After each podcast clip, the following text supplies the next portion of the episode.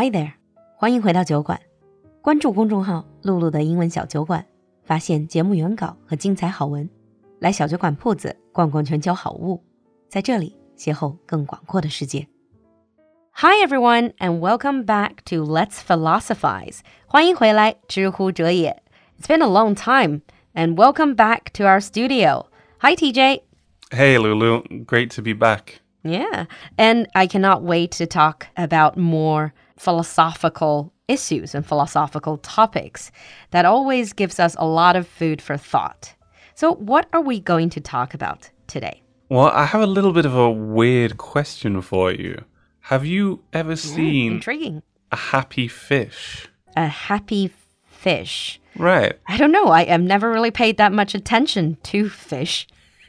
When you look at a fish, you know, you see them in restaurants and uh, in ponds. You look at them, do you think, that's a happy fish? that fish is having a good time. I don't think fish in restaurants would be happy, but in pond, sometimes, maybe when they're like just swimming around, yeah, perhaps I feel like they're very at ease. Why?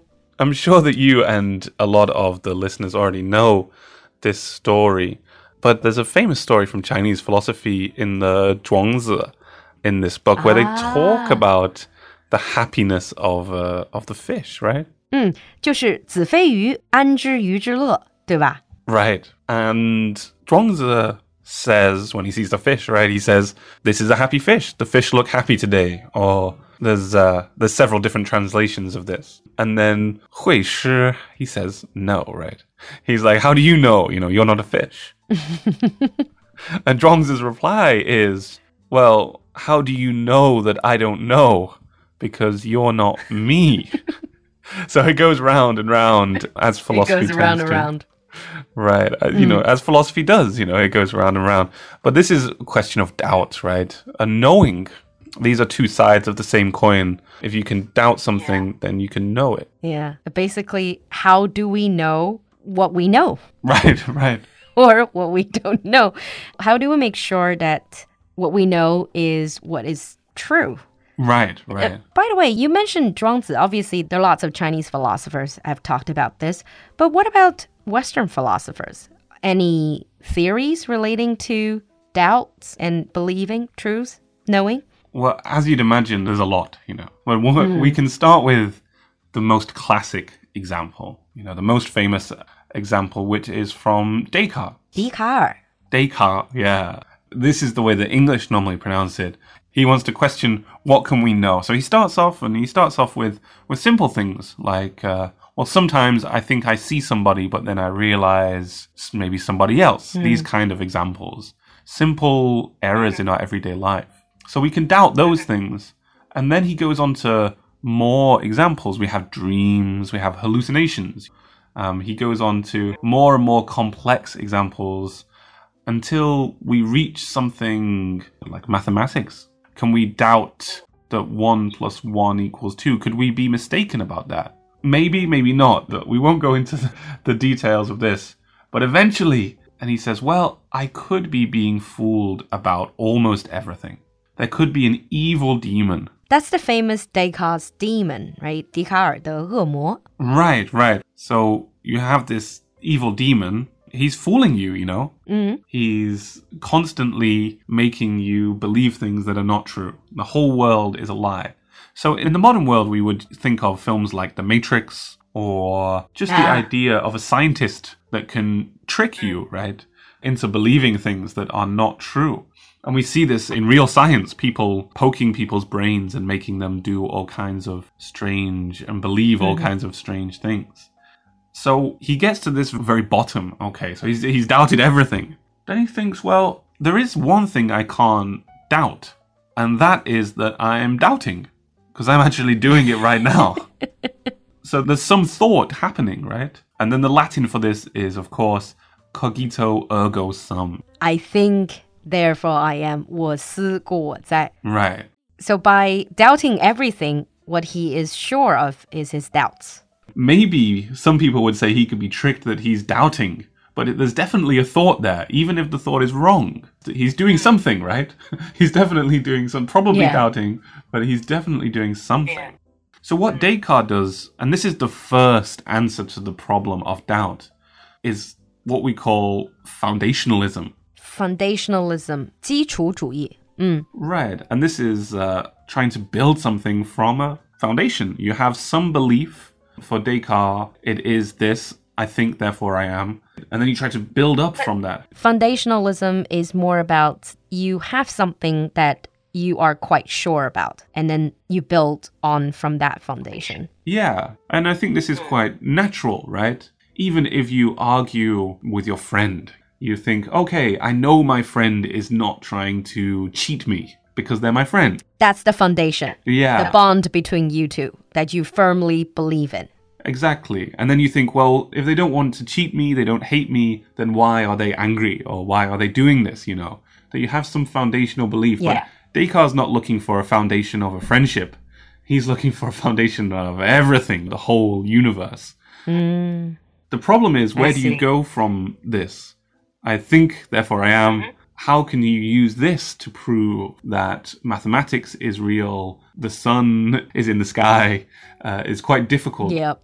Descartes, he tries to use God to do this.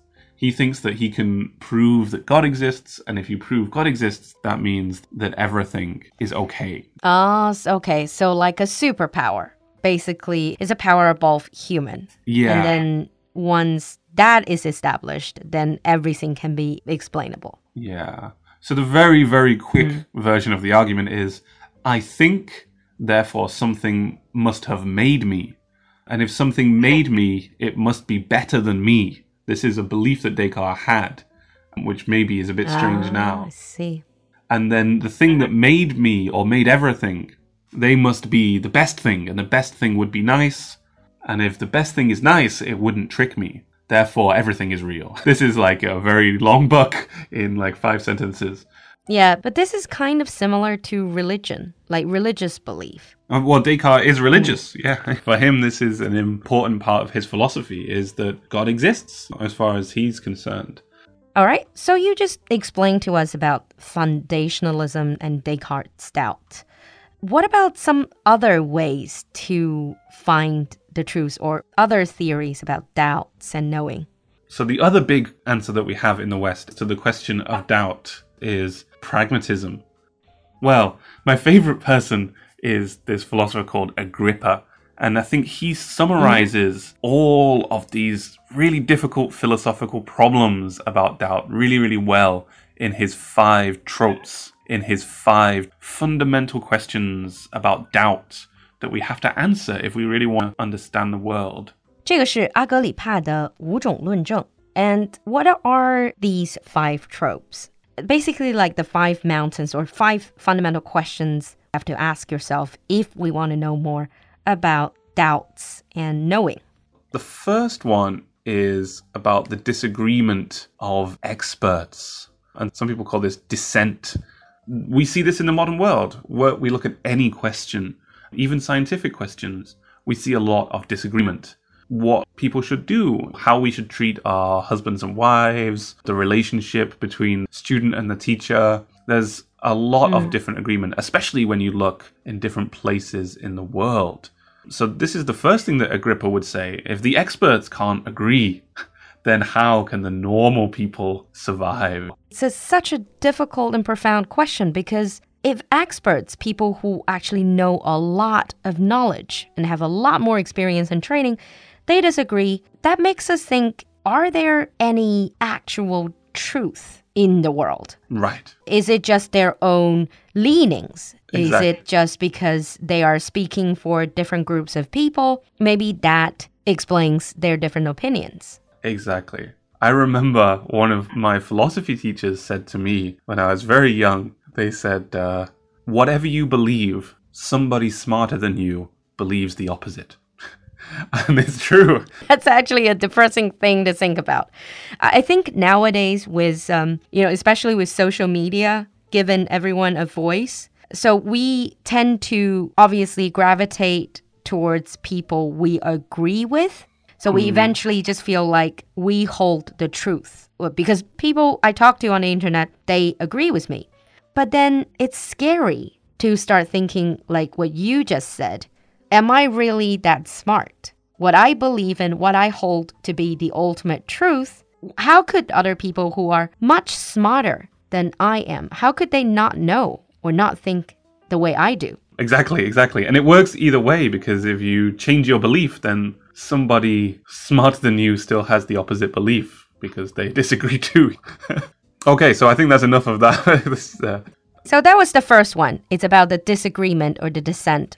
What about the second? You said there were five. Right. The next one is things appear differently to different people. So this is a kind of mm. relativism. Relativism, 相对主义. Yeah, I don't know how many people in the audience like movies, but uh, there's a famous Kurosawa film called uh, Rashomon where they look at the same story from different perspectives. 罗生门，黑泽明的《罗生门》其实是非常非常有名的一部电影了，相信很多的小伙伴也看过。嗯，so different points of views. Right, and there's another one called Crash. that's a more modern American one that has a similar premise. But the idea is when you look at the story from a different perspective, then it seems very, very different. So you can see this when you hmm. are in your local area and there's an argument between your grandma and one of the other grandmas in the local area and you hear the story from your mother and your brother and your all these different people you know tell you the story and the story is a little bit different every time right this couldn't be more true if you think about the world right different countries would see exactly the same international affair international event in completely different lights I'm so sure. what is the truth Exactly. I'm sure our, our listeners see the news and. Uh, right, every country has a, a, completely different story, even countries that are close to each other. So, like yeah. in, in Europe here, you can see the history of Europe is very different if you're a French person, an English person, or a German person. And even inside our country, when we look at England 100 years ago, the, most English people say England 100 years ago is not very good they made a lot of mistakes. Uh, the way they treat women, the way they treat people who aren't white, they would say definitely not great. But 100 years ago, they would say 100 years before that, England had some problems, they needed to change their ideas. Even in your own country, you have this problem too. So in 100 years' time, they will say the same thing about us, I'm sure. This is the second problem. Yeah, depends on the context depending on what you represent, depending on the historical limitations, geographical limitations, cultural limitations, political limitations, you see kind of like a relative fact or relative truth. So, this is the argument of whether there is ultimate truth in the world. Yeah, exactly. Mm -hmm. In today's Let's Philosophize, we talk to TJ about doubts and how we know what we know we know. In the next episode, we're going to continue this interesting yet very confusing topic. 从二零一六年喜马拉雅的第一期节目开始，英文小酒馆不知不觉已经和大家相伴了六年。到今天为止，节目做到了七百期，全平台粉丝到了百万，播放量超过四千万。与此同时，酒馆学院的口语课也上到了第十七期，铺子里也越来越多吃喝玩乐的好物，这都要感恩酒馆家人们一直以来的支持和陪伴。为了庆祝七百期节目，酒馆铺子特别准备了各种现金红包和商品奖励。只要你在五月二十一号晚上十点前，在任意平台上留言，告诉我们你想对酒馆说的话，并在酒馆社群里分享截屏，就可以参与免费抽奖，获得铺子送出的现金红包和名牌香水、口红等等宠粉奖品。加入酒馆社群，请联系小助手，微信号是 l u l u x j g，我们在酒馆等你。